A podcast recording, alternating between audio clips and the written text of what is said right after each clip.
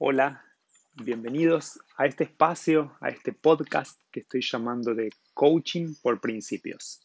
Soy el rabino Ariel Kleiner, soy rabino y coach, y quería inaugurar justamente en vísperas de este Shabbat especial, y digo que es un día de reposo que va a comenzar especial porque ya el próximo, la próxima semana, estamos comenzando el mes de Elul en la tradición judía.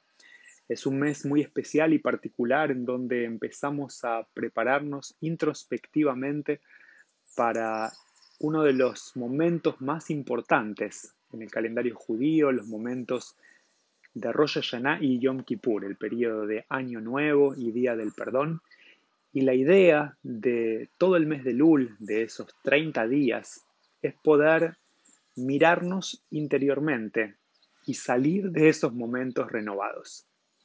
Estamos en un momento muy especial en este año 2020 con motivo de la pandemia, donde hace aproximadamente cuatro meses en todas partes del mundo estamos evitando los contactos sociales y es así que diversas actividades, como también obviamente la actividad sinagogal, se ve comprometida. Entonces, eh, junto con mis colegas alrededor del mundo, eh, me encuentro viendo, pensando, escuchando sobre cómo serán estos momentos de Año Nuevo, de Día del Perdón, donde las sinagogas están repletas de gente y este año será totalmente diferente. ¿Cómo lo vamos a vivenciar?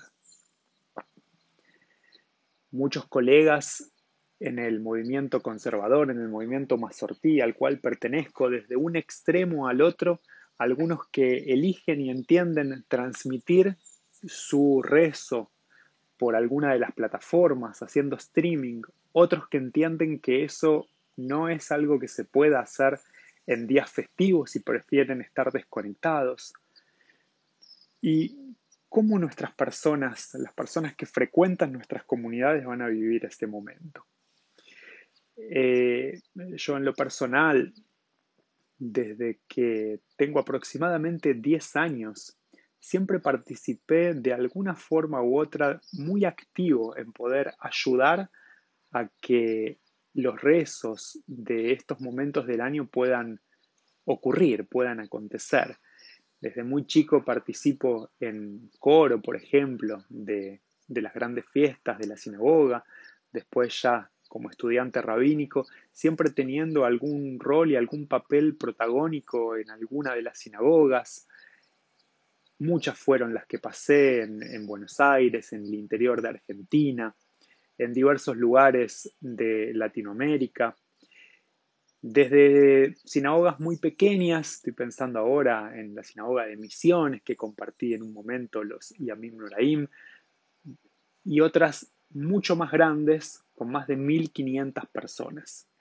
Y claramente estos momentos van a ser especiales para todos independiente de si en el lugar del mundo que nos toca vivir se pueda o no se pueda reunirnos, de la cantidad de personas que puedan estar eh, presencialmente en una sinagoga y de otras que mismo en los lugares que se puedan van a elegir no participar para poder preservar su salud porque tienen a lo mejor más edad o una enfermedad preexistente y van a necesitar cuidarse. Entonces, claramente, este año de 2020, con motivo de la pandemia del COVID-19, va a ser bien especial para todos.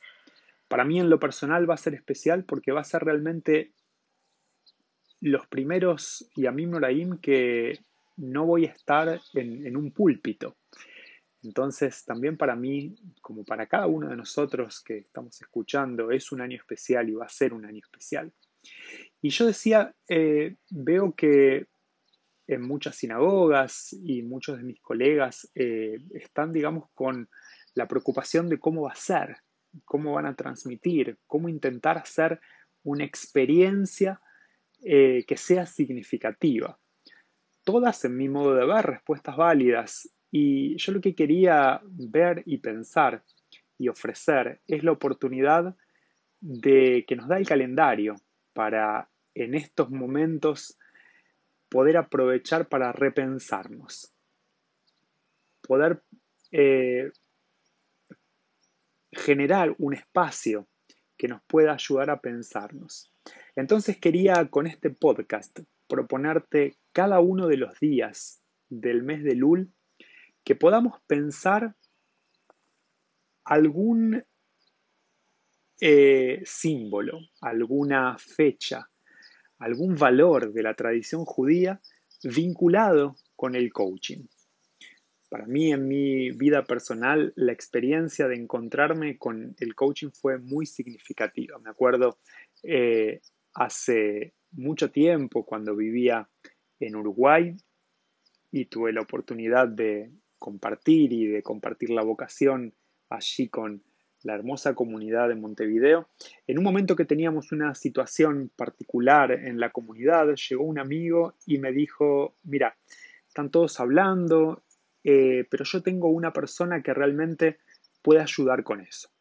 Es un coach, para mí era la primera vez que yo escuchaba ese término, esa palabra, y me dice, es algo que eh, es muy costoso, pero yo te lo voy a ofrecer, me dice. Y él me ofreció encuentros con un coach, con eh, mi coach y amigo actualmente, Carlos Servián, y ahí tuve la oportunidad de hacer esta primera experiencia como coachee, ¿no? como siendo yo coacheado. Y para mí me acuerdo que fue una experiencia realmente transformadora. Fueron tres o cuatro encuentros y en mi vida fue muy impactante porque yo veo de esos encuentros, sí, obviamente por el trabajo que fui haciendo después, pero con lo que motivó esos tres, cuatro primeros encuentros, yo veo eh, impacto y resultados hasta el día de hoy. Y para mí fue tan significativa esa experiencia que después volví a, mi coach con otros asuntos en otros momentos de la vida. Y me acuerdo también que al año siguiente justamente en esta época del año, que es una época, como conté, más introspectiva, yo ofrecí encuentros de coach para la comunidad toda, ¿no? O sea, para pensarnos individualmente en el colectivo. Fue también una experiencia eh, maravillosa. Y a partir de ahí siempre tuve ese vínculo especial con el coach, siempre fui leyendo y me fui interiorizando más hasta que eh, elegí poder eh, estudiar más a fondo y poder certificarme, como se dice en el coach, y, yo ser coach para poder, así como fui ayudado, poder ayudar a los demás. En mi modo de ver, los rabinos y el papel rabínico que fue cambiando con el, eh, con, el eh, percurso, ¿no? con el recorrer de las generaciones y adecuándose siempre a tiempo y espacio, pero algo que siempre estuvo presente en el papel del rabino fue justamente poder hacer de coach, poder acompañar a las personas, a las familias. Y personalmente son los momentos donde yo me siento más útil, como un término que utilizamos en el coaching es donde me siento que, estoy floreciendo, cuando siento que soy útil para una otra persona, cuando puedo ayudarla a ver una situación desde una otra perspectiva, poder ayudar a pensar eh, un mapa de ruta desde donde la persona está a donde quiere estar. Entonces lo que te quiero ofrecer en este mes de Lul y con este podcast es cada uno de los días de Lul voy a compartir con vos algún símbolo, algún valor, alguna festividad, alguna fecha de nuestra tradición judía y poder vincularla con eh, valores y con conceptos y con herramientas del coach. Es un espacio para todo público, no solamente para judíos, sino para seres humanos, porque la idea es poder ver qué espacios nosotros tenemos para reformularnos y para reconstruir. Así que te invito que podamos en este mes de Elul, en este último mes del año en el calendario judío, que podamos aprovecharlo, que cada uno de nosotros nos podamos mirar al espejo y podamos salir de este periodo de 30 días de un modo totalmente renovado. Espero que el espacio sea significativo para vos y seguro que también así lo va a ser para mí. Así que invitados, he inaugurado este espacio.